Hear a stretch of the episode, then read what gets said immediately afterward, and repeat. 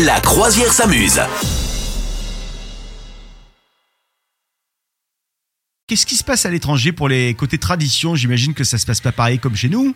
Et no, not, not, Alors euh, not really. Euh, donc euh, non, je suis allée regarder ce qui se passait chez nos voisins européens. Voilà. Mm. Est-ce que ça se ressemble quand même hein? Il s'agit globalement de se, hein, se, se- se remplir la, la panse Ah, et de se faire des cadeaux. Hein, voilà. Mais euh, effectivement, pas pareil. Alors je suis allée voir chez nos camarades anglais, voilà, dont on rit, dont on moque généralement la gastronomie, alors que c'est très très très injuste. Je trouve que c'est très injuste parce que personnellement j'aime beaucoup.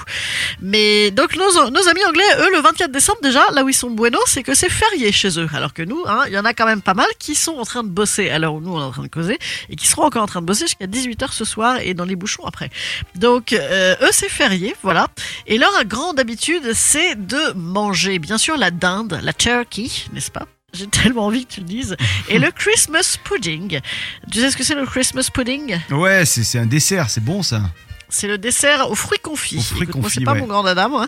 Euh, donc, il te prépare ça plusieurs semaines à l'avance. Et Est-ce que tu sais qu'il y a dedans des surprises qui sont cachées? Ah non, ça je savais euh, pas. Dans ton mariage, tu vois, tu, il te faut un truc bleu, un truc prêté, je sais pas quoi. Ça, c'est les, les- les traditions américaines. Ouais. Et ben là, eux, en Angleterre, pour le Christmas pudding, ils cachent cinq trucs. Donc, il y a une pièce de 6 pence pour le symbole de prospérité, un dé à coudre pour les vieilles filles, un bouton de culotte pour les vieux garçons, deux bagues pour apporter l'amour et un petit cochon pour balance ton porc. Non, pas du tout.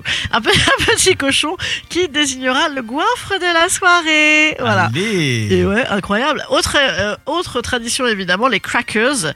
Euh, tu sais, ils appellent ça les crackers pour nous. Les crackers, c'est les, les, les- les trucs pour mettre du fromage dessus. Ouais. Euh, pour eux aussi, mais à Noël, le crackers de Noël, c'est ce qu'on appelle nous les papillotes de Noël. Ah Mais oui, en fait, on ouais. appelle nous ça les papillotes, mais en vrai, on avait aucunement des papillotes jusqu'à il y a 2-3 ans en, en France. C'est un, truc qu'on a importé de nos camarades anglais.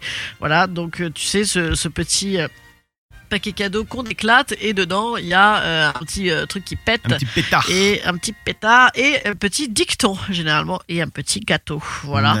Euh, qu'est-ce qu'ils ont d'autre? Le lendemain de Noël, c'est le Boxing Day, également le jour férié. Et qu'est-ce qu'ils font de super fort les Anglais surtout? Ben, c'est qu'ils font les soldes dès le lendemain.